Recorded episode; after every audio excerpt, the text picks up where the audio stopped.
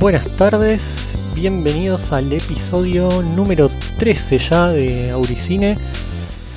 En esta ocasión vamos a tener una voz nueva para este episodio, un episodio un poco artístico de época.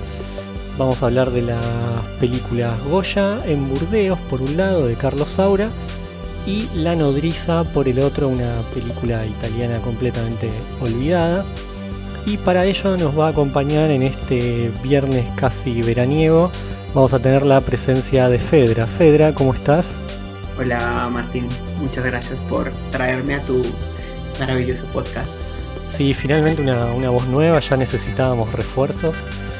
Y bien, si te parece ya comenzamos con todo. Quiero aclarar antes algunas cuestiones que siempre me olvido. Por ejemplo, la más importante que la cortina musical es de la Lauri Fire, a quien siempre pueden googlear Lauri de Lauri y Fire de Fuego. Y bueno, ahí le escuchan. Y por otro lado, también comentar que este es el segundo episodio presencial consecutivo, lo cual en estas épocas de nueva normalidad es como todo, toda una novedad. Digo, sí, es, creo que es bastante raro eso, como armar juntadas para hacer ese tipo de cosas, pero... Sí, es muy raro porque esto me, me, retrotrae a los comienzos del podcast allí en invierno, eh, todo así por streaming y conversaciones por Google Meet y, y esas cuestiones y ahora eh, grabarlo en persona es, se, siente, se siente muy lindo. Pero... Me vas a acordar de mis clases de, de, comunicación cuando teníamos que ir a grabar al, al estudio. Esto es como un poco volver a eso. Qué lindo, qué lindo recuerdo. Emocionante, ya arrancamos a pura emoción. Sí, voy a llorar. Bien, y si de emociones se trata, vamos a seguir emocionándonos porque la primera película de la que vamos a hablar es Goya en Burdeos, que yo lo que suelo hacer, querida Fedra, es una sinopsis como introductoria, bien cortita, bien de festival de cine, así. Vale, vale, perfecto. Para eh, contar un poco de qué, de qué va esta peli. Ambas pelis, aclaro, las vi en el 2001 y ambas son del año 1999, que ese es otro tema a abordar de por qué el cine europeo, todo lo que no era tan industrial, tan comercial, se demoraba tanto. Pero bueno, eso, comentario al margen hecho. Arrancamos con Goya en Burdeos. Bien, la sinopsis va a ser súper breve porque en sí la peli va a retratar a un Goya anciano, ya exiliado en Burdeos, Francia, que va a estar recordando eh, momentos de su vida, principalmente junto a su hija. Y bien, más que. Me parece que es, eso nos da un poco la idea de que no va a ser una, una película así con un argumento súper lineal, sino que va a ser una peli de recuerdos y atmósferas. Y por eso no hay tanto para decir en cuanto a lo que es una sinopsis así hecha y derecha.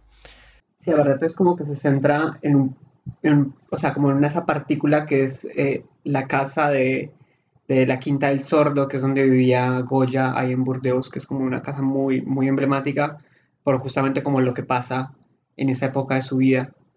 Y nada, sí es como un periodo muy, muy corto, pero muy sustancioso. Sí, sí, sí, de la vida de él. Yo debo decir que mm, a mí me había quedado el recuerdo que me había encantado la peli, la volví a ver, me fascinó. Y más porque hay una cosa del podcast que para mí cobra mucho valor, que es uno vuelve a ver películas después de 20 años y en el medio uno vio cientos. Claro, en, en mi caso nunca había visto ninguna de las dos películas. Claro. Eh, y nada, siempre es divertido como arriesgarse a ver cosas que nunca, Obvio, nunca Eso ves. es divino. Pero en, en este caso uno, a mí me da un poco de miedo cuando una peli me gustó mucho y digo, uh, ahora la tengo que volver a ver sí o sí 20 años después, ¿qué irá a pasar? Claro. Y es muy lindo cuando esa peli te vuelve a enamorar y te vuelve a fascinar. Y de nuevo, comparando con todas las películas que uno después volvió a ver o vio de arte y demás, uno dice, bueno, sigue siendo una joya y lo que es esta peli, lo que hace, no lo volví a ver mucho más después. No, es bastante particular todo como, como está hecho en la película. Bien, siguiendo un poco con la cuestión más técnica, antes de empezar a hablar de la peli en sí, es una peli de Carlos Saura, que Carlos Saura sí es un director bastante conocido en España. Siempre hago la, la aclaración de en España porque, bueno, acá no todo llega, no todo es tan famoso si uno no se pone a bucear. Yo sí tengo un recuerdo de una película puntual de las millones que hizo, que es Ay Carmela de cuando yo era niño, que acá había tenido mucha, mucha difusión, que es una peli que trata un poco de la guerra civil, seguro es mejor que de La lengua de las mariposas, eso definitivamente, así que hay que verla. Pero después no, lo, lo recuerdo de nombre siempre, pero es la única peli que tengo que ser sincero que tengo presente. Claro, de hecho, a mí me pasa un poco. Me pasa que, o sea, lo, lo tengo de nombre, pero no recuerdo haber visto ninguna película más que esta que recién vi de. Sí, no, y es una, una buena peli para empezar, definitivamente, porque me quedé con ganas de más. A ver, ¿por dónde empezar? Yo, aunque son tediosas las comparaciones, me gustaría empezar con una y, y con una de otra peli de, de arte que ya se habló en, en este podcast, que es Frida. Y que si bien fue una peli que me gustó mucho, yo recuerdo haberme quejado un poco de la falta de escenas en las cuales uno la viera a Frida trabajando, dibujando, pintando. Esta peli es todo lo contrario y creo que esa es, esa es la gracia que tiene, que no se centra tanto en lo biográfico, si bien uno se va a enterar cosas de la vida de, de Goya y cosas muy importantes, pero lo van a, más que narrarlo, te lo quiere transmitir, ¿no? Sí. Recreando atmósferas, sensaciones. Eh, e- eso me parecía como, como algo, una peli muy sensorial, Sí, de hecho, teatral. de hecho, exactamente, justamente iba a decir eso. Es una de las cosas que más me llamó la atención de la película y es cómo está hecho el montaje, cómo es hecho el montaje, que es básicamente de obra de teatro. Eh, como, primero, como todas las- toda la escenografía que de alguna forma es como desmontable Sí, sí, sí. eh, y translúcida, literalmente, en muchos casos. Y luego como toda la puesta en escena de lo que son las obras, de alguna manera, de, de Goya. Sí, eso es algo hermoso. que, es, es algo que es muy lindo y que es muy único de esta película en particular. Y, y obviamente verlo a él en acción en muchos de los casos, tanto en los recuerdos que tiene de cuando era pintor de cámara y en su vida con su, con su hija y su familia ahí en Burdeos. Sí, sí, sí, sí, sí, sí, sí, sí. Muchos de sus recuerdos van a girar alrededor de la duquesa de, de Alba, que está interpretada por Maribel Verdú, que debo decir que está eh, increíble. Es hermosa en esa película, Es es, hermosa. hermosa. Es, una locura todo lo que gira alrededor de, de ella y de ese vínculo, que de nuevo no se quedan tanto en lo anecdótico de, uh, son amantes, sino tal vez como esa presencia de la duquesa lo influye a él como, como musa, y más que como musa, digo, como algo más, como esa química que tenían, ¿no? Sí, por ahí de pronto puede ser un poco especulativo la- los diálogos que puedan llegar a tener entre ellos, pero eh, sí, es una relación como bastante particular y que, que al final de cuentas nunca abandona a Goya en toda su vida, como ese sentimiento de, de angustia que le genera haber perdido a la duquesa de Alba de alguna manera. Sí, y que en un momento hasta le va a confesar a la hija, con, en- con quien va- van a haber varias escenas en las cuales él le va a estar contando cuestiones importantes de su vida y le va a confesar como que fue el amor de su vida. Claro, justamente que de hecho es como que la hija lo presiona a él para que le cuente, porque es como, o sea, ya háblame de ella porque es Y es que es una tentación, ¿no? Tener de, padre a Goya, contame. Claro, y que le muestra el cuadro eh, donde, que, sea, el cuadro- ese, cuadro- ese famoso cuadro que pinta la duquesa de Alba donde está señalando el piso y dice solo de Goya o solo Goya, Sí, es sí, como sí. bien particular, que igual en el cuadro original el texto no se ve tanto, pero obviamente en la, en la película como lo enfatizaron un montón, como para que sea mucho, mucho más evidente esa relación que tenían de amor. Sí, una dificultad que tuve, hablando de dificultades como las que tuvieron ellos, eh, no, tuve una dificultad importante para encontrarla por una cuestión de que en mi entrada dice Goya y yo la recordaba como Goya, Claro. titulada Goya. Y obviamente imagínense buscar algo que se llame Goya, por más que pongas Goya película o lo que fuere, está imposible porque hay más películas de Goya, están los premios Goya. Difícil. Finalmente logré encontrarla y tengo que hacer la promoción de este sitio llamado lalulula.tv o punto algo, de donde ya saqué varias películas que si no hubiese estado muy difícil encontrar, porque después encontré en un foro ruso el DVD de Goya de la peli, Pero bueno, era un DVD y ya estaba mucho más incómodo. Pero al principio la pudimos ver gracias a la, la copia que circuló entre nosotros Sí. fue esta. Así que no, un chivo, porque también la, la del otro escritor, la del poeta que se habló aquí, también la conseguí ahí y si no, no, no lo hubiese podido reseñar casi. Eso, quería meter el chivo para la gente, que les mando un beso a la gente de la Lulula. Me gustaría ir recordando y transmitiendo un poco algunas escenas, ya que es una peli como tan visual, Sí. a mí me gusta porque nos saca la presión de ir contando cosas o de que uno sienta esto, uh, estoy spoileando. Es una película inespoileable aunque le contemos cómo termina, no importa, hay que verla. Es Todo- cine, es cine. literal, o sea, creo que todo el mundo sabe, o sea, como que no todo el mundo capaz lo sepa, porque por de pronto no le interesa el autor, o puede que todo el mundo lo sepa porque le interesa el autor y nada más, eh, pero todo el mundo sabe cómo termina Goya básicamente y ya está, o sea, muere viejo y punto. Eh, que es básicamente el final de la película. Sí, sí, exacto. Eh, pero nada, los exacto, justamente como son los detalles que hacen eh, como el recorrido a través, ese, ese recorrido eh, histórico de la vida de él a través como de los recuerdos, ahí es como que, y la puesta en escena en general es muy... Había, había algunas escenas que me gustaban mucho en las que, por ejemplo, había unas, unas escenas recurrentes en las, cual, en las cuales él estaba en un pasillo Sí, y a los costados había cuadros o momentos de su vida. sí, sí, sí, sí. Eso me, me gustaba un montón porque después inmediatamente él pasaba a estar en una escena de su vida, como él ya actuando. sí. Como que él primero veía toda la distancia y después inmediatamente ya lo tenías a él siendo parte de ese momento de, de su vida. Es como que juegan mucho también, o sea, con la casa, o sea, juegan mucho con la escenografía realmente, en general en toda la película.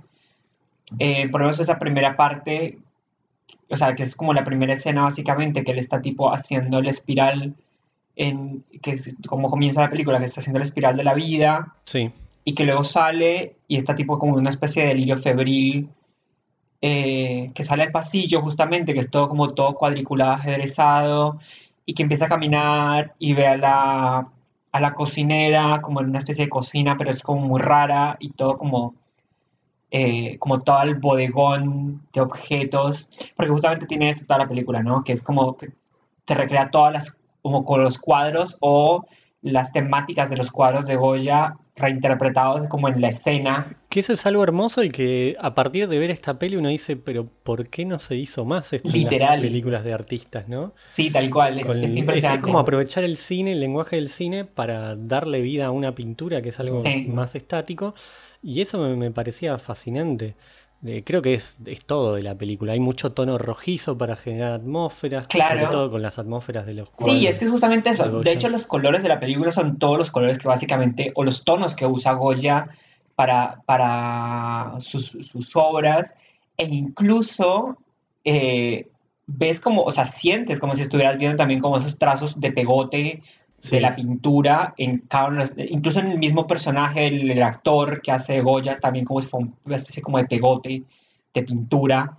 Es muy, muy particular como todo, todo ese manejo visual que hacen de, de la, de la película respecto a la obra del actor. Como que es muy fiel, o sea, es muy fiel y todo el tiempo estás ahí metida, metida como en una obra de él realmente.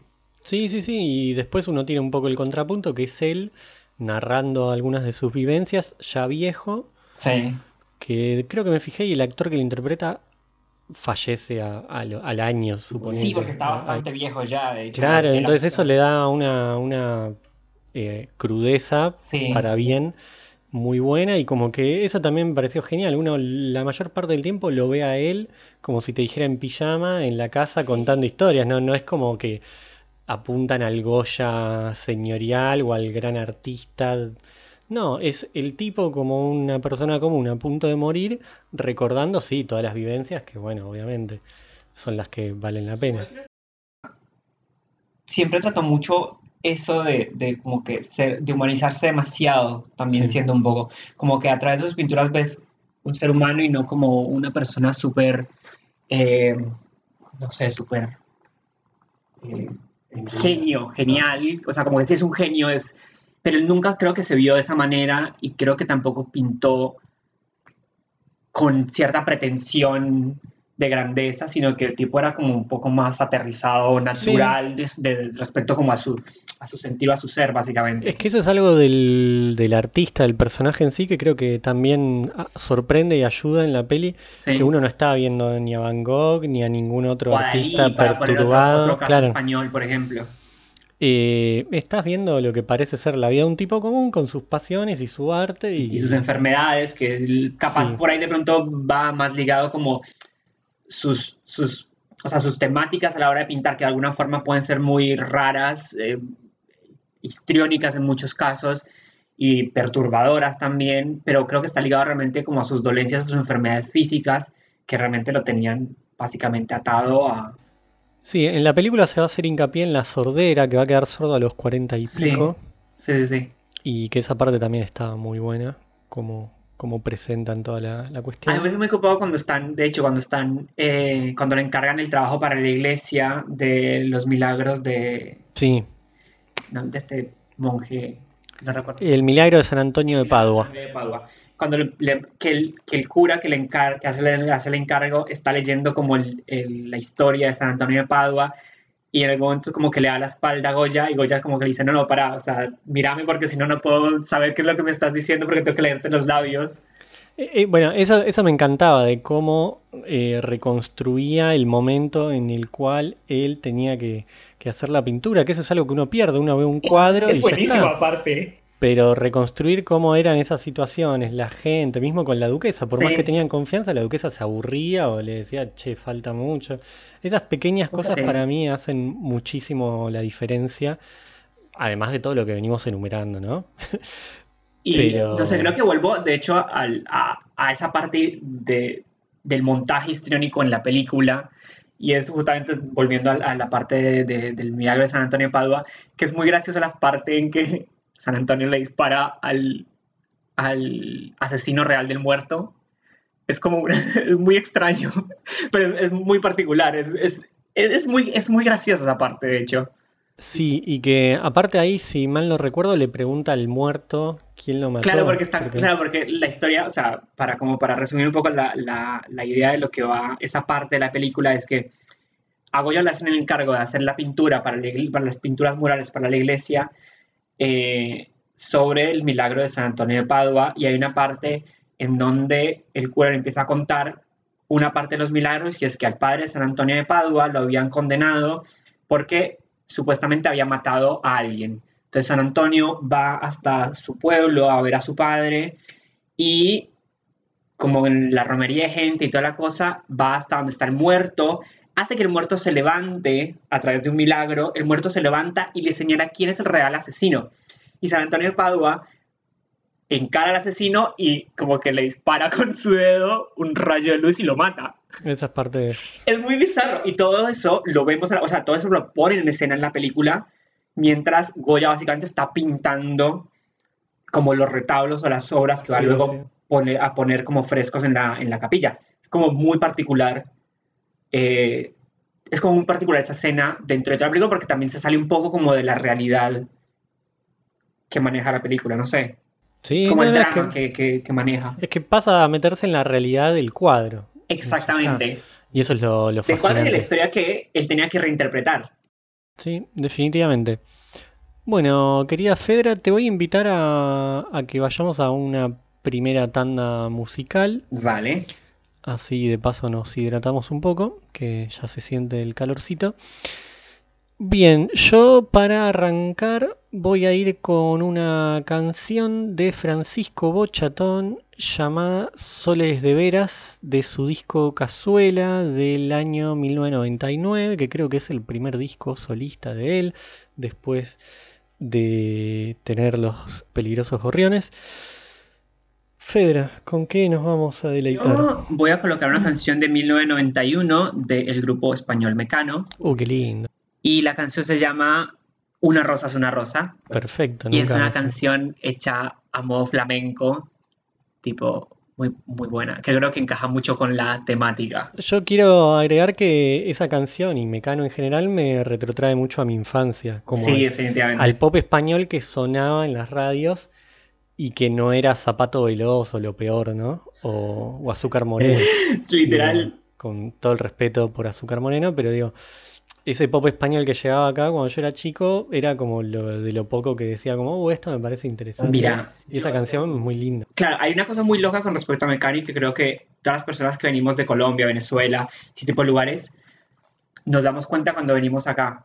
Y es que nosotros en Colombia es muy común escucharlas y que personas incluso posteriores a mi generación eh, hayan escuchado Mecano porque lo tienen tipo como parte de la cultura popular pero acá en Argentina es poco conocido, por lo menos muchas personas que, o sea, como que tu generación lo conoce seguramente porque lo escuchan en la radio, pero generaciones posteriores no lo conocen. No, definitivamente. Les cuesta mucho identificar a Mecano como una banda que existió. No, no, no, te entiendo y, y creo que es un problema igual puntual de Argentina.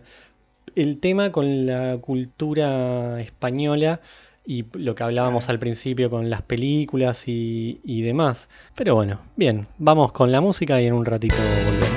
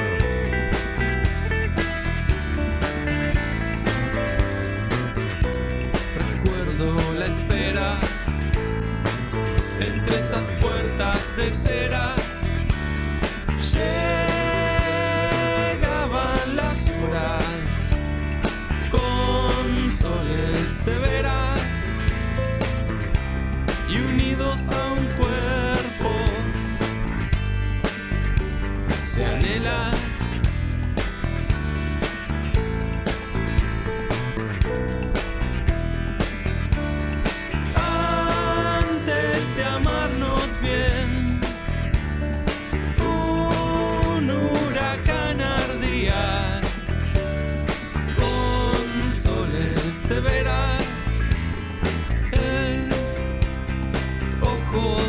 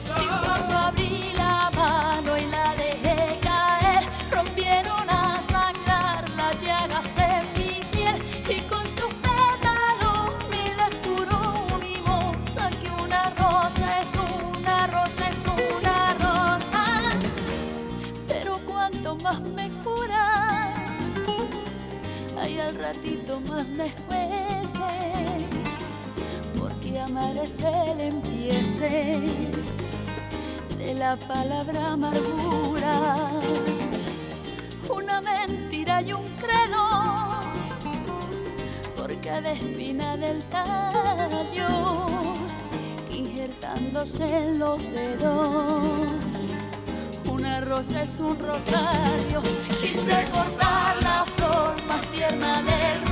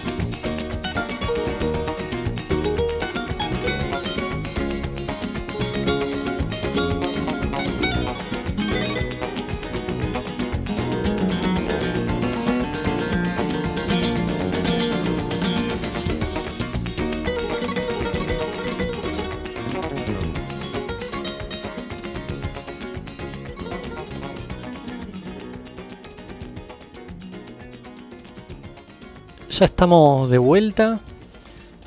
Continuamos desmenuzando esta bella película llamada Goya. Bien, yo tenía un par de cuestiones más para mencionar antes de, hacer un par de, de preguntas más personales. Una cuestión que sí me molestó es que hay una canción que aparece en casi toda la película, medio flamenca, que es muy linda, no, no, no, no tengo ningún problema con la belleza de la canción. Sí tengo un problema bastante personal con la repetición casi Sí, sí, sí. continua, ¿no? Como que podrían haber hecho un- una listita con cinco o seis canciones y la distribuían. Eso. Yo, a mí no me molestó realmente. Para mí hacía parte fundamental como del folclore eh, en el que se para la película para, para tocar como los temas eh, de Goya, que de hecho siento que de alguna manera es como que Goya es un poco re- repetitivo también, como, Sí. con, eh, como con sus temas, y no, no lo veo como malo. O sea, como que no, no, no, ni siquiera me percaté de eso, como para mí hacía parte más del, del sonido ambiente. Sí, es simpática una escena en la que está él como en un bar, ¿no? Sí, estaba en un bar con todos sus amigos, eh, exiliados también españoles en Burdeos y nada, empiezan como a, hay como los, la gente del bar, de hecho, son los que empiezan como a cantar, porque también son españoles y empieza a hacer como un canto ahí tipo muy español. de Sí, es una escena de, de esas que vos mencionabas como que son un poco graciosas, pero que a la vez humanizan. Claro, sí, No que son muy folclóricas, básicamente. Claro, sí, sí, sí, eso es muy lindo. Claro, que esa escena termina con que Goya empieza a bailar, porque el- el- está re sordo, más sordo que una tapia. Sí, eso es genial. Aparte, cómo, cómo está de nuevo humanizado es la cuestión de la sordera, ¿viste? Como el tipo no escucha, no escucha Claro, y le y- tienen que hablar y bien claro, Sí, modular para que le entienda. Y nada, después viéndolo ahí, o sea, empieza a bailar, es como ver a tu abuelo bailar. Es como muy, muy tierno. Sí, sí, muy tierno, tal cual. Sí, no, no bizarro, sino tierno. No, es tierno. Eso es algo que logra, que logra la peli todo el tiempo. Fedra, recién eh, fuera de micrófono me decías que tenías una pregunta Sí, para hacerme, tenía una pregunta para que hacerte. después yo te la voy a hacer a vos, porque esto es así. Sí, sí, obvio, es así, un ida y vuelta. ¿Cómo fue básicamente tu primer acercamiento a Goya? O sea, sé que acá en Buenos Aires hay una sala de Goya en el Museo de Bellas Artes, Sí. pero no sé cuál fue tu primer acercamiento con Goya. Mirá, yo me imagino que de niño, ¿por qué? No sé, pero sí, eh, después le voy a sacar una fotito. Tengo un libro de Goya hermoso, muy, muy bello, que después analizaremos, que me lo regaló un compañero, un amigo, yo- me, me da cosa decirle amigo porque no sé si era para tanto, pero bueno, un, un buen compañero de la primaria. Me lo habrá regalado cuando teníamos, no sé, 11, 12 años. Y es un libro que le tengo muchísimo cariño, que no lo vi tanto como debería, pero porque le tengo como ese, ese respeto. Me parece que es como un libro tan hermoso que me da cosa meterle ahí mano. Así que yo, y yo para ese entonces ya sabía quién era Goya. Hay una cuestión que me estuve acordando, y es que em, todos ubicamos a la banda Patricio Rey y sus redonditos de ricota. Bien, ellos para un disco que se llama Bang Bang Estás Liquidado, creo, el, el artista que les hacía las tapas hace una reversión de un de una pintura de Goya que es uno de los de fusilamientos, uno de Sí. esos que tienen fechas y bueno, que son de fusilamiento, tipo Sí, el sí, sí. 3 de mayo de esas, esas, esas, bueno. Ajá. Bueno, ahí tenemos una referencia, que ese disco no me acuerdo de cuándo es, pero debe ser de los 90, 1989. Ahí está. Yo en 1989 tenía 7, 8 años. Ok. Pero digo, como cuestiones que estaban, y es una tapa que se replicó, como todo lo que tiene que ver con los redondos, digo, es algo que se replicó hasta el hartazgo, Claro. tiene partes de los primeros discos. Eso por un lado, y después cuadros emblemáticos que, que estaban dando vueltas, como el que hablamos, que, que es el de Saturno, hijos, comiéndose, sí. claro. Que de hecho hay uno de los mejores memes del mundo al respecto de eso, que después lo tengo que buscar. Sí. este, entonces, esas son mis, mis imágenes. Después ya de grande, a los 20, tuve la suerte de ir a España y de ir a Zaragoza, creo, y ahí enganchar una muestra eh, sobre lo que eran grabados de él y Claro, todo lo demás, que eso me- fue lo que más me gustó. Claro. Eso me volvió loco y, y dije, wow. Y fue para la misma época, además, que yo había visto, o sea, meses después que yo había visto la película. La Entonces lo tenía todo muy fresco y ahí fue como un revivir en mi vida. Ah, Entonces ahora te, paso el micrófono a vos. Eh, mira, es todo como muy particular. Para 1999, que es el año en que sale la película, yo tenía 11 años y vivía con mis padres en mi ciudad Armenia, en Colombia. Eh, y resulta que había una enciclopedia que en, unas, en el interior, no recuerdo bien por qué, estaba justamente la imagen de Saturno devorándose a sus hijos. Y es mi primer acercamiento con Goya. Es una imagen que siempre, eh, cuando la vi por primera vez, me impresionó demasiado. Era, Sí, sí, sí, sí, es era- muy fuerte. Es muy fuerte. Me impresionó demasiado, pero fue como que el autor a partir de ese momento empezó a hacer como, empezó a calar demasiado como ya básicamente en mi apreciación cultural. Eh, y nada, como que quedó ahí, básicamente. Y ya después, cuando me vine a vivir a Buenos Aires en 2012, en mi primer visita al Museo de Bellas Artes, justamente por eso lo decía ahora, fue justamente una de las primeras cosas que me llamó mucho la atención y es que tenían una sala específicamente dedicada a Goya, en donde tienen muchos de sus copias de grabados, o sea, muchas o sea, réplicas de los grabados que tienen, que, que hizo Goya justamente en esta época medio oscura, después de haber salido de la, de la, de la cámara y de, de la cámara de, pintura de real Sí, y, y nada, que es como básicamente como sus delirios y sus pesadillas puestas en grabados, que son grabados muy, muy, muy, muy especiales y muy particulares. Y, y bueno, nada, aparte de todo que la sala es bien particular porque es la única sala roja. Claro. en todo el Museo de Bellas Artes. y Es muy chiquitita, pero es como muy, muy especial. Y creo que es la primera sala que siempre veo cada vez que entro al museo porque está muy cerca de la entrada cuando bajas la primera escalinata. Es creo que la primera sala a la izquierda o a la derecha. Eh, y es como que, no sé, para mí es emblemática como de mi visita siempre al museo, pasar por esa sala, así sea simplemente a verlas, a ver el Papa Volador. Sí, claro, claro. o claro. verlos grabados es como muy, muy, muy especial. Y bueno, nada, mi acercamiento, como ya dije, era- fue con, con una de estas obras de, de, de sus obras negras, que hacen justamente parte de, eh, de lo que él pintó en la casa de Burdeos y que es gran parte de las cosas que se muestran en la película que está pintando en ese momento, de hecho. No, y siguiendo con el tema de grabados, eh, la escena final que vamos a spoilear por lo que ya explicamos, tiene que ver con, con los desastres de la guerra, que son una Sí. serie de, de un montón de, de grabados, que esa escena también me, me volvió loco porque es como toda una reconstrucción, Sí, es De impresionante. es como llevar, como son 82 grabados creo, y es como hacer una escena a partir de, de eso y encima a color, porque los grabados no, no, no son a color. Entonces, me parece que es un gran fin- una gran escena final con Sí. mucho peso, que después, googleando un poco, porque en los créditos me hacía ruido que aparecían eh, La Fura del Sbaus, que es una compañía de teatro española que mm, acá se hizo conocida cuando yo era joven, en los 90, porque es este teatro callejero y que acá tuvo después como dos herederos, vamos a decirlo así, que eran de la Guarda y, va, y los otros que... Ahora los, los voy a googlear mientras después vos hablás porque los otros sí son los conocidos que creo que siguen hasta hoy en día.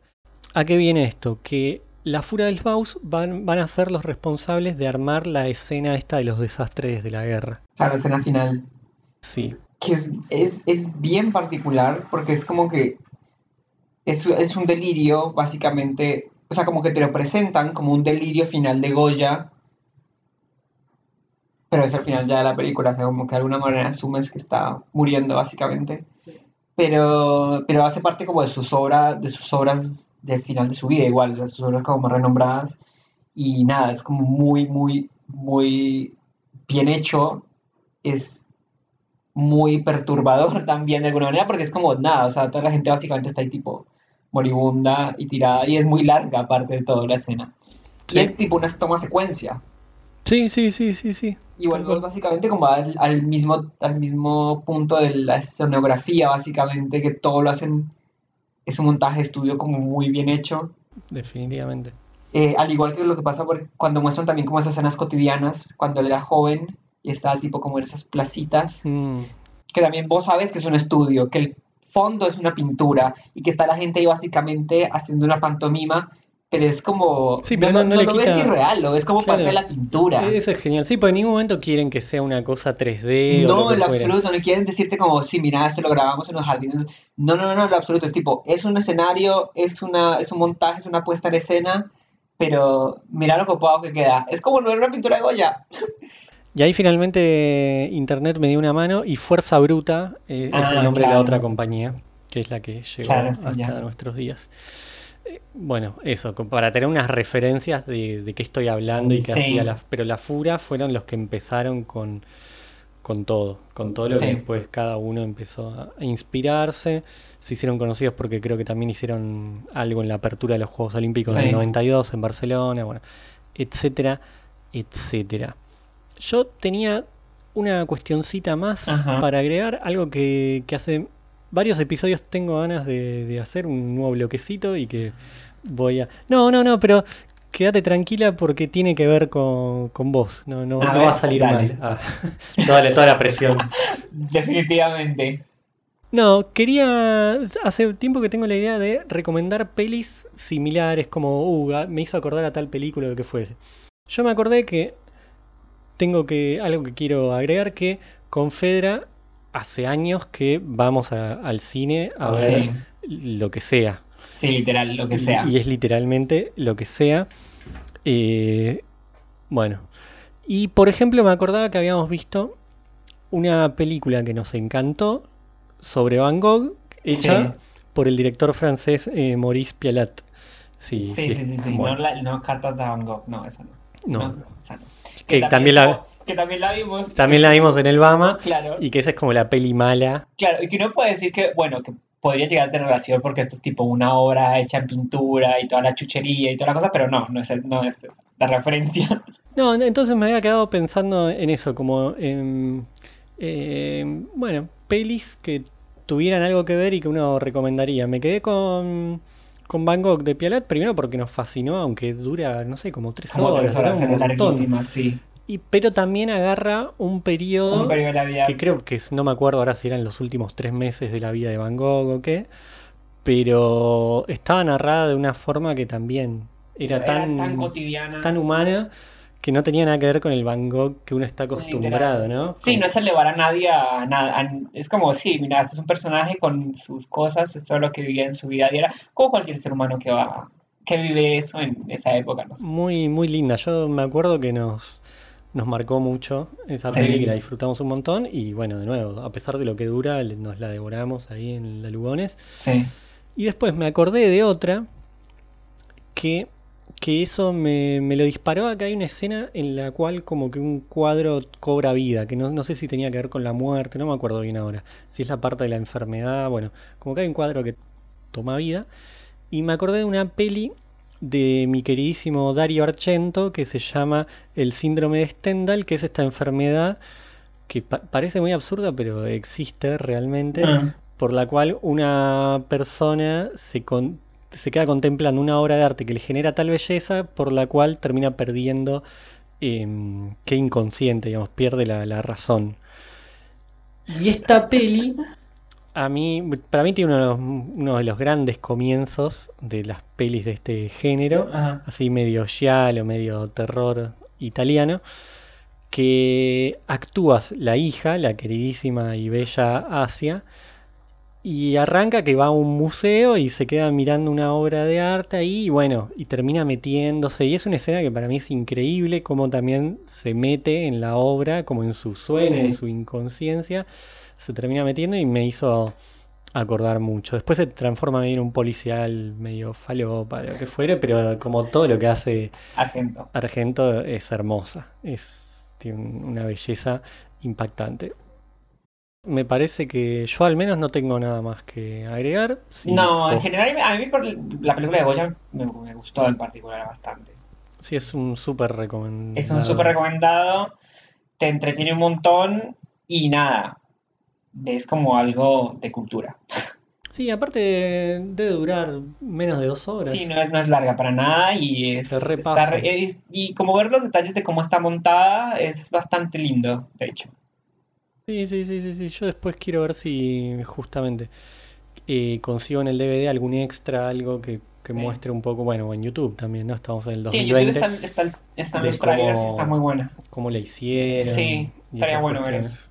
Y bueno, y la recomendación es ver más pelis de Carlos Saura, algo que todavía no hice, pero que sí, ya se mandó, Hacer esto. se mandó a hacer esto, después voy a ir por ahí Carmela, probablemente. Bien, antes de ir al bloque musical, todavía nos quedan unos minutos para comenzar con la otra peli de este episodio que se llama La Balia, que parece que quiere, porque es una peli italiana y parece que quiere decir la nodriza.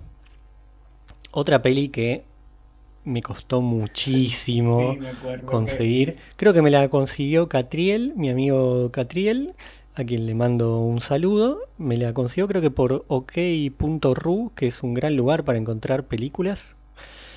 Eh, así que bueno, gracias a él porque después sí tuve que entrar a lugares rusos y demás para conseguir otra versión, Ujú.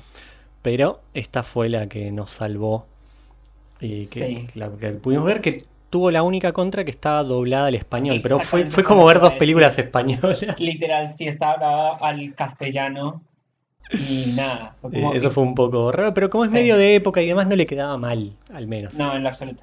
Eh, así que eso es- estuvo bien. Vamos con un poco con los datos técnicos que le pueden llegar a interesar un, un toque a la gente, como para saber dónde estamos parados. Está inspirada en una novela de un escritor italiano muy conocido llamado Luigi Pirandello, de quien no leí nada, entonces no me voy a extender. Y El director es un señor llamado Marco Bellocchio que tiene una gran trayectoria, de quien tampoco vi, vi nada, pero por lo que chusmeé, se ve que ya tenía una obsesión con los manicomios que van a aparecer en la peli y con la psiquiatría, porque se hace amigo de un psiquiatra en un momento y ese psiquiatra tiene participación en sus pelis. Entonces se ve que ya viene mambeado por ese lado, lo cual va a justificar un par de cuestiones de la película. Ahora sí, metiéndonos en la sinopsis, lo que me sale decir es que vamos a estar en la Italia de principios del siglo XX, más precisamente en Roma, en, por un lado y en un pueblito por el otro, Sí. y vamos a tener a un psiquiatra y a su mujer te- que van a tener un bebé y que la señora no va a tener mucha conexión con el baby y que a partir de ahí el, el señor, el psiquiatra, va a salir en busca de una nodriza, va a ir un pueblo, esta nodriza va a tener como un- una historia ya, la película, digo, ya la- la- al principio la vamos a ver y va a tener un vínculo mínimo con este hombre que va a hacer que él le elija para esa función y bueno, ya a partir de ahí van a empezar a pasar todo tipo de cuestiones. Pero eso sería a grandes rasgos la, lo que pasa con la peli. Fedra, te paso el micrófono para que me cuentes qué te pareció a grandes rasgos. Una telenovela italiana. Eh, tengo sentimientos encontrados con la película. Porque Bien. es tipo como. Está buena. O sea, Sí. la- a mí personalmente me gustó, pero Sí, sí. es muy dramática y es muy lenta. Y creo que al final de cuentas no pasa nada. Es que creo que en eso, exagerando un poco, podemos tener algo en común con Goya, que son dos pelis que apelan a, a- a las emociones o a las sensaciones. Acá lo de la nodriza es un poco una excusa para mostrarte otras cuestiones. Claro, exacto. O sea, Por por, lo menos eh, a mí me sirvió un poco como para buscar más o menos cuál era la realidad de Italia como país socialmente en ese momento de la historia en particular. Sí, Porque está vinculada como con varios movimientos civiles de como de, de disgusto político y ese tipo de cosas. Y aparte de todo, eh, nada, narra como de alguna forma la pobreza que vivían muchos y la riqueza que vivían otros, justamente en ese momento del, de- de- del reino de Italia, que era bastante particular. sí es una peli de contrastes en ese sentido. Claro, Y que a uno le, le deja ahí como picando esta cuestión de... Mismo Roma no, no es la Roma que uno está no, acostumbrado a absoluto. ver, De hecho, ¿viste? vos ves Roma y no, no sentís que estás en Roma. Es como, tipo, aparte es como un barrio, como una cosa como muy particular, con unas sí. callejuelas como medio raras. De hecho, Roma podría ser otro pueblito como el que Literal, te muestran. Literal, de hecho, cuando dijiste Roma no estaba segura de que fuera Roma. No, pero es algo que lo, lo tuve que, que buscar Claro. y que en un par de veces la peli lo menciona y que decís como, ah, bueno, está bien, es Roma. Pero sí, no tiene nada que ver con la monumentalidad con la que uno está acostumbrado No, a ver no, a, no, no. a Roma en las películas. Claro, ¿no? Y es como el final de esa época victoriana, época victoriana porque es como un periodo histórico en general, en donde, que es el final básicamente, que es el principio del siglo XX y finales del, del siglo XIX, y es como que está esta gente con esos vestidos todos suntuosos y luego está la gente que es humilde, que, que es como que tienen, viste, se visten con lo que tienen y luego sabes que en ese momento también están empezando a migrar un montón de personas de Italia para, para América, y es como un montón de cosas como Sí, bastante particular, que eso creo que realmente es lo que más te puede llegar a llamar la atención de lo que pueda llegar a pasar en la película realmente, más que la situación en general de los personajes. sí, definitivamente concuerdo en todo lo que decís.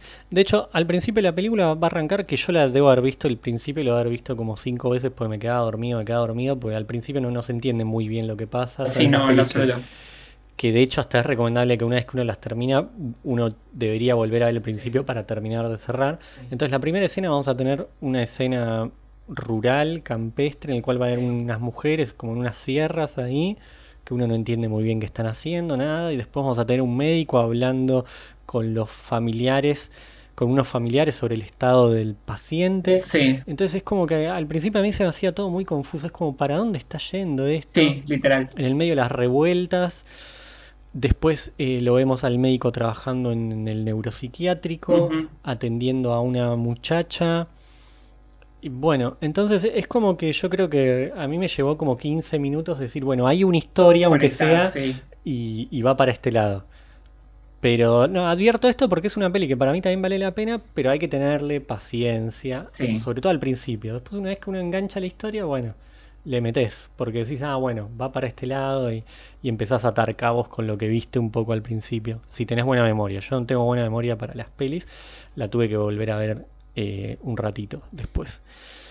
Entonces, bien, yo ahora sí propongo, ya que presentamos eh, la nodriza, propongo ir a la segunda tanda musical, así después ya al regreso terminamos con esta bella peli. Y yo voy a ir con un, un tema, ya que estamos en Italia, llamado Arrivederci Roma, eh, pero versionado por la agrupación argentina Sergio Pángaro y Bacarat. Eh, creo que es en vivo esta versión de algún disco. Pa- Pangaro es el, de, el, el del tapado de piel y las coristas. Claro, que también es actor y lo, lo podemos ver en El Artista y Sí, sí, algunas sí. otras pelis que ahora no me acuerdo. Pero bien, yo voy a ir con, con eso para ponernos eh, en onda. ¿Y tú, Fedra? Yo voy a ir con, para, voy a ir a algo muy extraño. Eh, escogí una canción que interpreta Emilio Caruso, Apa. remasterizada en 1987. La, no voy a decir el título en italiano porque no tengo ni idea de cómo se No, pronuncia lo en podemos italiano. decir mal que para eso. Pero la película, la, perdón, la, la canción se traduce, el título de la canción se traduce Parece que escucho de nuevo. Y la canción originalmente es de Bizet, el compositor de óperas. Y la obra realmente es de 1932. Ah, muy bien, muy bien. Eh, nada, esa canción. muy que es buena como- producción. Sí, fue, fue- llegué a esa canción de una manera muy particular hace poco, eh, haciendo zapping musical. Sí. Y me gustó muchísimo cómo sonaba primero, porque tiene un lo-fi impresionante, pero es por cómo está grabada Claro. y cómo está remasterizada.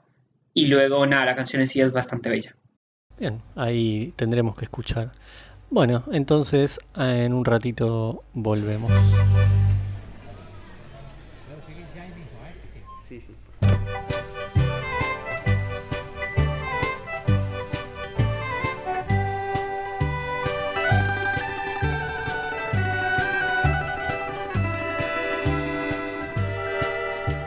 Me siento un turista del mundo mirando este rojo Campari.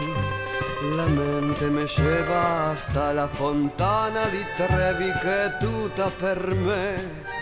Y está la leyenda romana, unida a esta vecchia fontana. Quien lanza una lira en sus aguas domina el destino y podrá ritornar.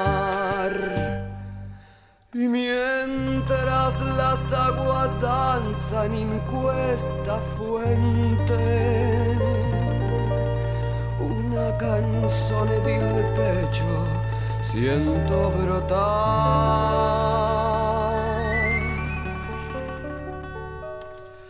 Arrivederci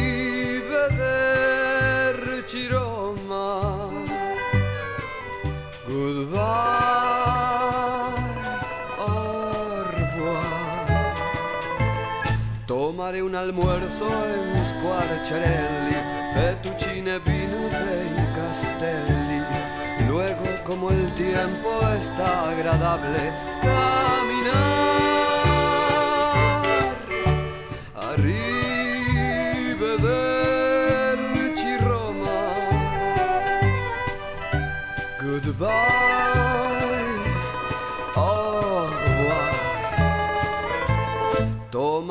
paseo en carrozzella, recordando aquella jovencita que era tan hermosa y que me dijo siempre no.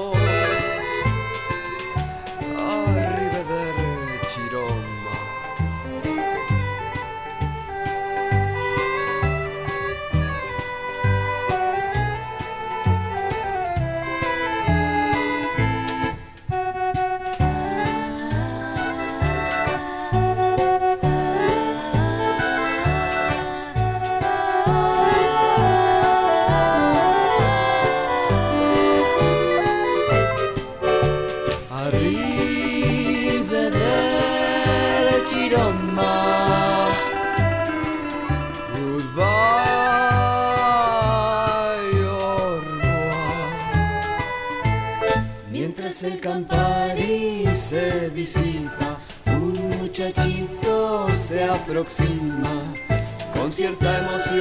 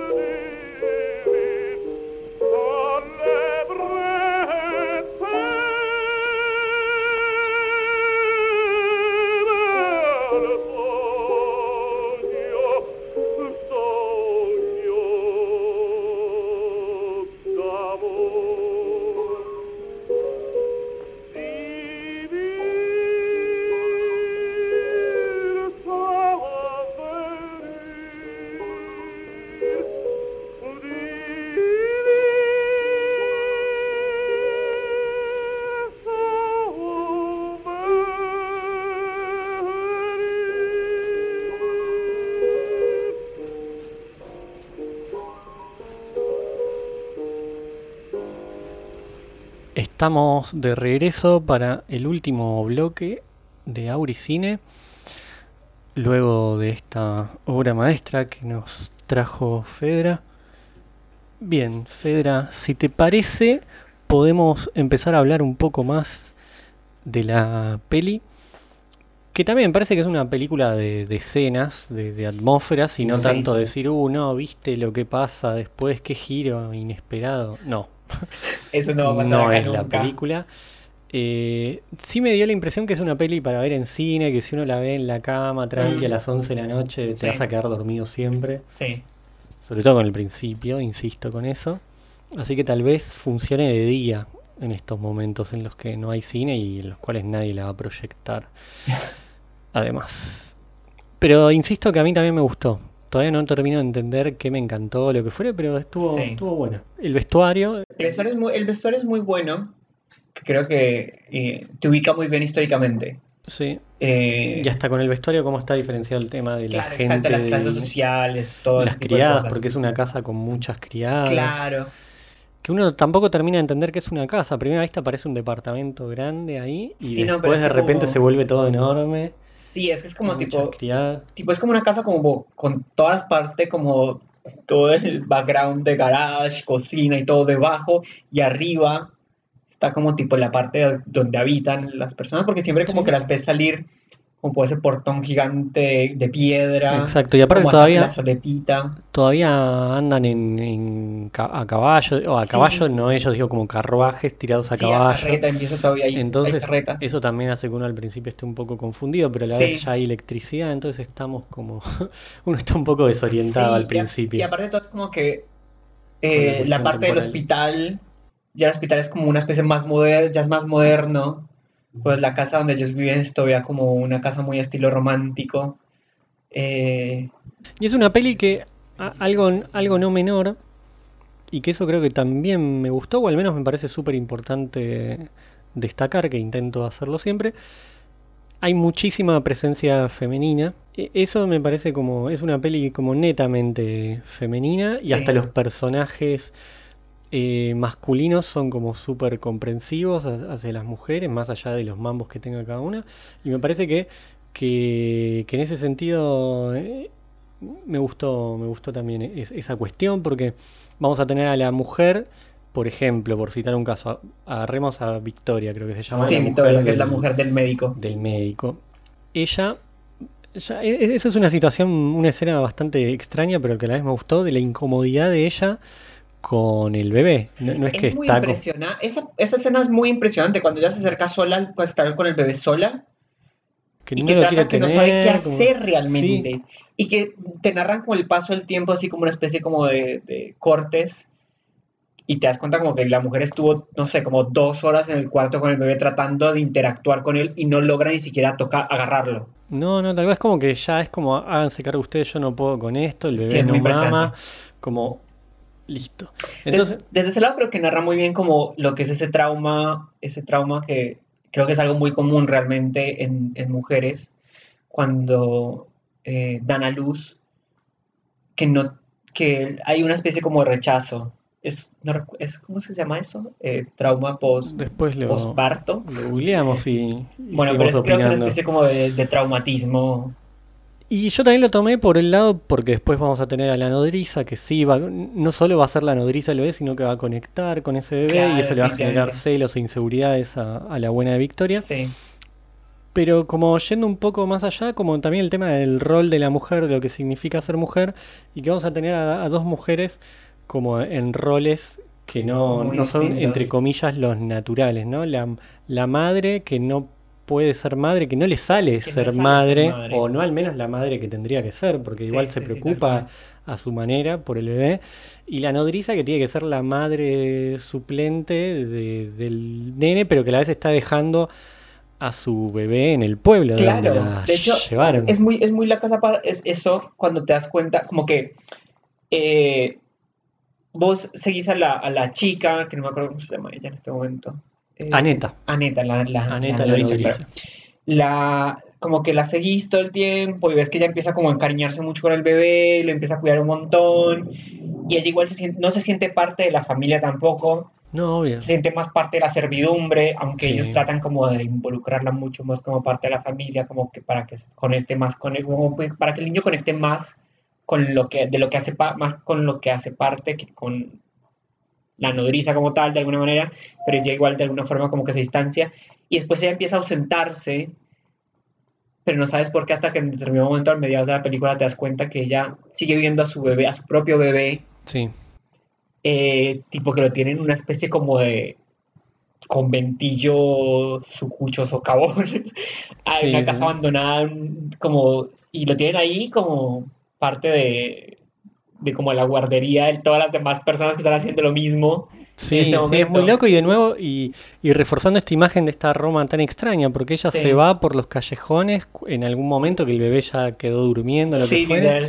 Y ahí, bueno, eso va a, va a retomarse un poco, o va a tener un desenlace al final, cuando finalmente el médico la descubra. Para ese entonces, ellos, él con Victoria ya se separaron, porque va a llegar un momento en el que ella le va a decir, o es la nodriza o soy yo, porque Sí. que ahí todo también, cuando parece que se va a poner medio novelesca la peli y, medio falopa, de repente da un giro muy bueno. Victoria se va a la casa. Claro, se va y se va, se va a su casa en la costa y de repente eh, va a haber otra cuestión ahí que es muy buena, que mm, a la nodriza le llega una carta de su marido Sí, importante esa y, parte. y esa, esa parte dispara un montón de cuestiones que son geniales. Una, por ejemplo, que esta mujer, Victoria, le va a decir al marido cuando él la va a visitar en un momento, le dice, no, ¿sabes qué pasó, amigo? Yo leí la carta y esa carta es, es una carta que es hermosa, e- e- eso Sí. está, es muy lindo, que entre otras cosas el marido le habla, e- es casi como una carta de amor anarquista en el cual Sí, literal. en el cual el marido la, la- no es La que le exhorta, pero como que le, le habla de la libertad, de que, Sí, de que ella siempre valore la libertad y que mantenga siempre Sí. como esa cuestión de que, que era lo más, como el valor más importante era como la libertad en el amor, ¿no? Como que no sentirse esclava, Ni sino atada que- como a, a nada, básicamente. y era muy lindo, al punto tal que pasa esto, que la mujer lee la carta y como que termina de decir, esta es como la señal que me faltaba. Ella se sentía esclava en una situación Literal. que, que no quería ser parte Directamente, claro. Y, y fue como el disparador que, que hizo que ella se fuera. Sí. Y por otro lado, eso va a generar también que la nodriza le pida al médico que le enseñe a leer y enseña a leer y escribir, a escribir. sí. algo que va a suceder y que, que es un vínculo muy lindo también el de ellos, pero Sí. me gusta, pero porque no es algo forzado, no es como que te quieren decir, uh, mirá qué bueno, un rico que tiene piedad con los pobres. Se da natural, es como que se hacen amigos, de hecho, porque ni Sí. siquiera hay como algo de erotismo o lo que No, en absoluto, de hecho. Eh, Sí, eh, es como que él nunca se enamoró de la nodriza. Es como él tiene muy claro que la, que da- la que le da de, de mamar a su hijo y nada más. O sea, es como tan simple como eso. En esa parte es como muy loco porque me acordé inmediatamente de My Fair Lady, eh, que básicamente como que pasa lo mismo, como que es una persona que de bajo recurso, que no tiene ni idea de leer ni escribir ni de nada, y se la lleva a un profesor para enseñarle. Me hace acordar mucho como de, de lo mismo que es como que pasa en la misma época, pero Muy distinto. Ahí siguiendo con el, con la sección que quería meter de pelis recomendadas. Así que muy bien. No, no, My Fair muy Lady. My Fair Lady es un musical Sí, eh, de 1960 y pico, una cosa así, pero que se sitúa en, en la era victoriana y tiene escenas muy, muy bellas. La actriz es Audrey Hepburn. muy listo. Eh, Más belleza que es eso. quien hace el papel, pero no es ella quien canta. De hecho, después eh, ella se sintió muy. Cuando sacaron la película, ella no se dio- ella cantó, interpretó todas las, todas las escenas, en, pero cuando se dio cuenta todo había sido tipo doblado, o sea, le cambiaron la voz por la, por, Claro. por la de otra cantante real. Que el director no quería que apareciera en escena, sino que quería que apareciera Audrey porque realmente iba a vender el- el- la película Y más. sí, Eh, nada, el caso es que es, mu- es una película muy particular con escenas muy bellas, toda hecha grabada en un estudio, básicamente. Pero, pero visualmente es, es un delirio esa película. Hay que verla. Y todo el diseño de, de, de vestuarios y todo lo demás es como muy, Bueno, muy- sumaré- de hecho, las dos en la misma época son completamente diferentes, eso sí. Pero me hace acordar mucho de eso de, no, no, quedó claro. de Sumaré tráiler ahí al, al WordPress. De paso hago el recordatorio de que Auricine se escucha en Spotify, pero también tiene un WordPress, así que buscan Auricine en Google y ahí están todos los links y las fotitos de las entradas y, y toda esa información. Bien, ¿qué otras cosas nos quedaron? Ah, una escena que quería mencionar. La cuestión es más o menos así. El médico la tenía de vista a la nodriza de Sí. una vez que él volvía de atender en el tren. Claro, tener a este personaje rarísimo en la casa de Sí. su familia. Que esa escena, de hecho, la primera escena justamente cuando, cono- cuando conocemos a ese paciente es que lo deja tipo el tipo mojándose en la lluvia. Sí, sí, ¿Te acuerdas como que sale al balcón y la lluvia lo moja y lo moja y es como...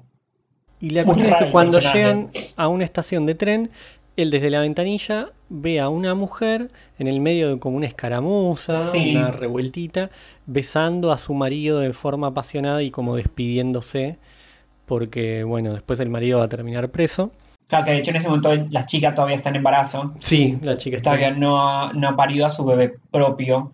Y la mujer del médico sigue también en, está también en embarazo en ese momento. Sí. O sea, como que simultáneo. Sí, que ese paralelismo está bueno de cómo la otra anda por ahí escapando de las revueltas y Tal cual. la mujer del médico está como casi en un Una ambiente, urna, literal. sí, rodeada de señoras que le están cuidando. Claro, porque están todas, las- todas las familiares, que no sé si son familiares de él o de ella, que son como las tías, Sí, la madre, la abuela, no sé quién, que son un montón de señoras muy, muy mayores, todas haciéndole toda la ropa Sí. al bebé. Eso es muy impresionante.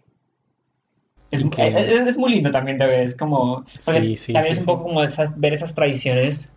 No, y también entender que, bastante raras y qué particulares. cosas también le pesaban después a, a- a la muchacha, ¿no? Para querer irse. Claro, agarrarse el, el camino de... Y la cuestión es que mm, cuando el médico va a volver al pueblo a buscar una nodriza, iba a haber una escena que me impresionó, que no tiene nada impresionable, simplemente que las épocas cambiaron mucho. Es bastante lógica que hay como una especie de galpón donde van a estar un montón de Sí, mujeres un verdad. semidesnudas, como mostrando ahí sus Sus senos, pechos, como claro. para demostrar que pueden. Claro, era justamente, pueden. era justamente como para un concurso de quién tiene más leche en sus tetas, básicamente. Exactamente. Y bueno, no, eso, una escena que tiene mucho que ver con la época y que ahora es Sí. como algo que uno no, no, no tiene muy normalizado. Te impacta justamente mucho desde eso, como de decir como, wow. no, y aparte con la total normalidad, ahí el hombre Sí, mirando y va a reconocer a esta chica claro, sí, la y él la va a elegir no por sus capacidades, porque justamente lo que le van a decir es que no.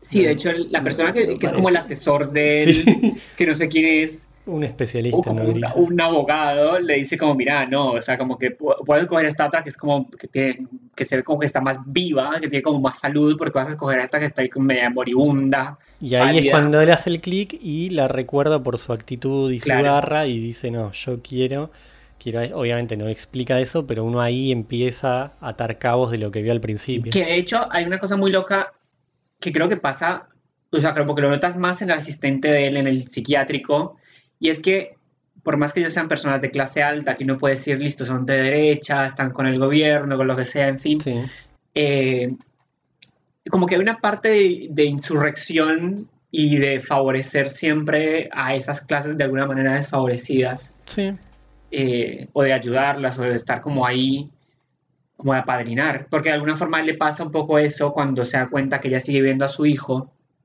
y la echa de la casa. Y después como que él se arrepiente de haberlo hecho. obvio, obvio. Y decir, no, pero ¿qué hice? O sea, soy un estúpido. Sí, como que después le entiende todo y, le- y él le pide, y no solo eso, sino que él le pide perdón a ella, lo cual tiene un valor simbólico. Claro que uno diría, bueno, este es el patrón típico de... Sí, como que era comprensivo hasta que le descuidó el, bebé- el bebé. Claro, exacto. Y ahí ya No, el tipo de alguna forma no era, o sea, como que en un principio fue así, pero después como que recapacita y se da cuenta Obvio, como se de... pone en el lugar de ella. y- Exactamente, y dice uno, bueno, no, o sea, que vuelva y ya está. Entonces como, no sé, es- también es como, habla mucho también de la humanidad, de alguna manera, como de, Sí, de, no, de no, es que las el- personas que están ahí haciendo parte como de la, de la obra. Sí, porque en ningún momento hay un escándalo mayor, ni siquiera con la mujer. La mujer se va y listo. Sí, no, de hecho es No, hay que... mayores conflictos más que su- sus celos o, o toda esa cuestión que ella tenía de inseguridades, pero no, no, no es que le hace la vida imposible. No, Por eso digo que en ese sentido me gusta porque otras películas quizá llevarían ese vínculo de las dos mujeres a algo poco más novelesco dramático, sí. y, y casi bizarro. Y acá no, es como que todo se resuelve de una manera como bastante racional y, y todos siguen con sus vidas. A, a la vez que todos pueden seguir con sus vidas y no, no hay necesidad de, de hacer un drama enorme de todo. Lo que me parece que donde sí hay drama es en el, es en el psiquiátrico. Ahí, ahí sí está hay todo el drama. drama. Sí, ahí está todo el drama. Sí, sí, Ahí eso, eso sí es una telenovela lo que pasa en el psiquiátrico. Porque están todas las, como todas las enfermas mentales, aparte todas, todas son mujeres, de hecho. sí, sí. Yo soy psiquiátrico específicamente mujeres, pues están todas como una más loca que la otra. Está la que no habla, que realmente, aparentemente se está escondiendo. Sí, Que uno se da cuenta eso al final de la película nada más. Que se está escondiendo porque la, está la están persiguiendo porque es una insurrecta, básicamente.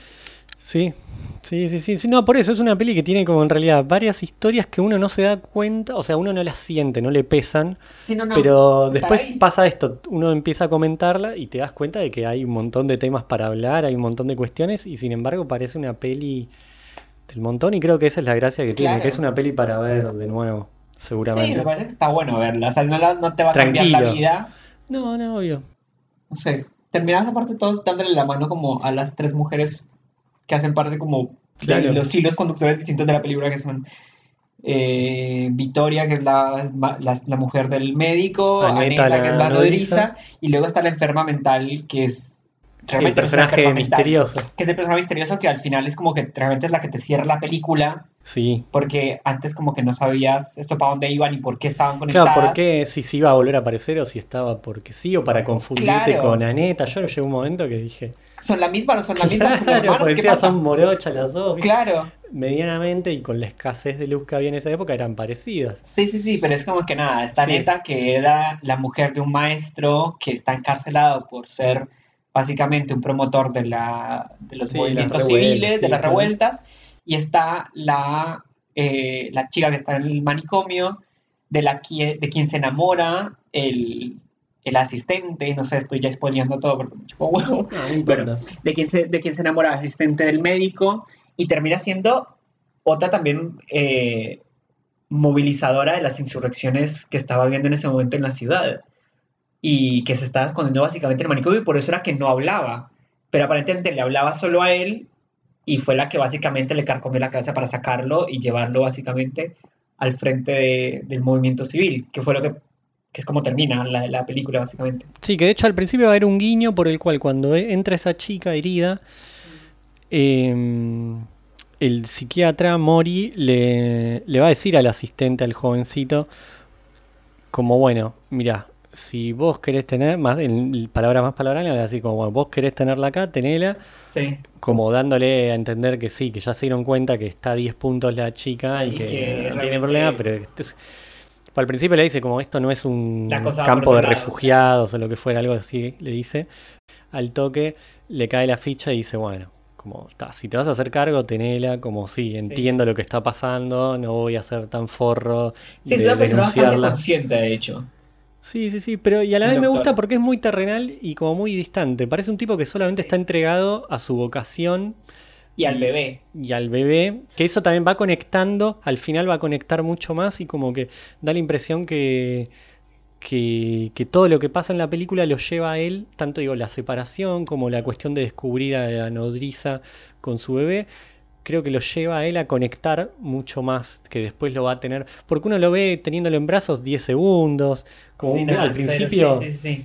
Casi que no tiene un contacto con el bebé y al final ya va a dormir la siesta con el bebé, va a estar contento de que esté, que es lo que no parece. Sí, es como que el bebé llega y es una piedra en el zapato directamente. Exactamente. Para todos. Sí. Y por último, porque bueno, ya está, de mi parte ya está, pero una escena que me gustó mucho, una tormenta. Hay una escena de tormenta en la casa con todas las criadas. Es bellísima esa escena, es cierto. Que empiezan a apagar todas las, a, a cerrar todas las ventanas y todo queda a oscuras. Sí. Y ellas empiezan, que van a recoger las sábanas del patio y que están todas mojadas y empiezan a cerrar todas las cortinas. Sí, esa escena es muy bonita. Esa escena me pareció muy muy linda y ese Y- correteo y esa sí. complicidad que tenían las Que solo se escuchan, de hecho, las risas de las empleadas corriendo por los pasillos de la casa, que ahí te das cuenta que es una casa enorme. Claro. eh, mientras van cerrando como todas las cortinas y va quedando todo oscuras. Y otra escena que también me gustó a mí mucho en particular es cuando sale Victoria con la nodriza y el bebé a dar un paseo al Sí, parque, esa escena es re que importante. salen en la carreta, no sé qué, y están ellas ahí hablando y es como que la madre del bebé Victoria trata como de, de vincularse de alguna manera o sea, como de vincularse de alguna manera con la nodriza como para que le ayude a lidiar con su trauma, con el bebé que no puede con él. Pero es como que de todas formas a una distancia y llegan a, se- a la plaza y ella deja a la nodriza ahí con el bebé y se va a chusmear, a Sí, a chusmear con, los- las amigas y llegan las gitanas y le caen a la nodriza y le roban uno de los aros que le habían regalado recién. O sea, es como tipo, Sí, le quieren manosear el bebé también. Sí, aparte, una dije, cosa. Le van a Una escena el muy incómoda. del ojo al Y que después, obviamente, la nodriza se pone un poco loca con, con la madre, como Sí, pero sí. vos estabas acá Es- nomás, ¿cómo no te diste bebé, o sea, cuenta? Es tu también, o sea, como- Y como que la madre estaba más preocupada, como que bueno, que no hiciera mucho escándalo, como ah, ya está, ya pasó, listo, no pasó sí. nada. Eh, pero bueno, bien, sí, yo creo que ahora sí, ya la analizamos todo lo que se puede analizar. La despellejamos, pobre. Sí, sí, sí. Otra, bueno, creo que fue un episodio con dos pelis.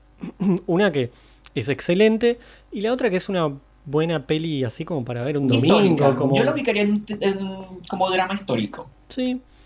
Y de nuevo, de una época que uno ignora, de cine italiano, Sí. digo, no es irse a Inglaterra, no es irse a Francia, y es una época más cercana de lo que, de lo que uno a veces está acostumbrado a ver de los dramas históricos y demás. Entonces, me parece que, que gana mucho en ese sentido, e insisto por último, por última vez, con la cuestión de la presencia femenina. Que, que no es una peli tan masculina, ni de vínculos de los hombres, ni todo eso, sino que es una peli estrictamente Sí, yo femenina. creo que se pueden contar tres hombres particularmente marcados, que son el doctor, su asistente y el paciente que vive con su familia, que todas son mujeres aparte. ¿Sí? Está la madre, la tía, la hermana, todas del paciente este que está en esa casa, que es Sí, millonario sí, aparentemente y no tiene ni idea. No, desde ese lugar es interesantísima Sí, es completamente para cierto. ver. Y de nuevo, porque no es algo forzado, no es que quisieron hacer una peli feminista y No. cambiar, alterar toda la época, sino que es una historia completamente creíble de principio a fin.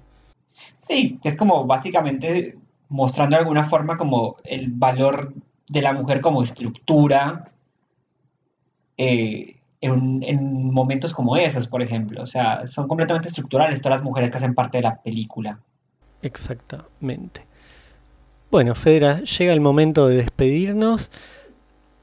También llega el momento en el que tengo que agradecer tu presencia, que ojalá se repita. Por favor, gracias a vos por llamarme. Sí, sí, sí, hay varias pelis igual en las cuales volverá a repetirse. Lo importante era que sucediera.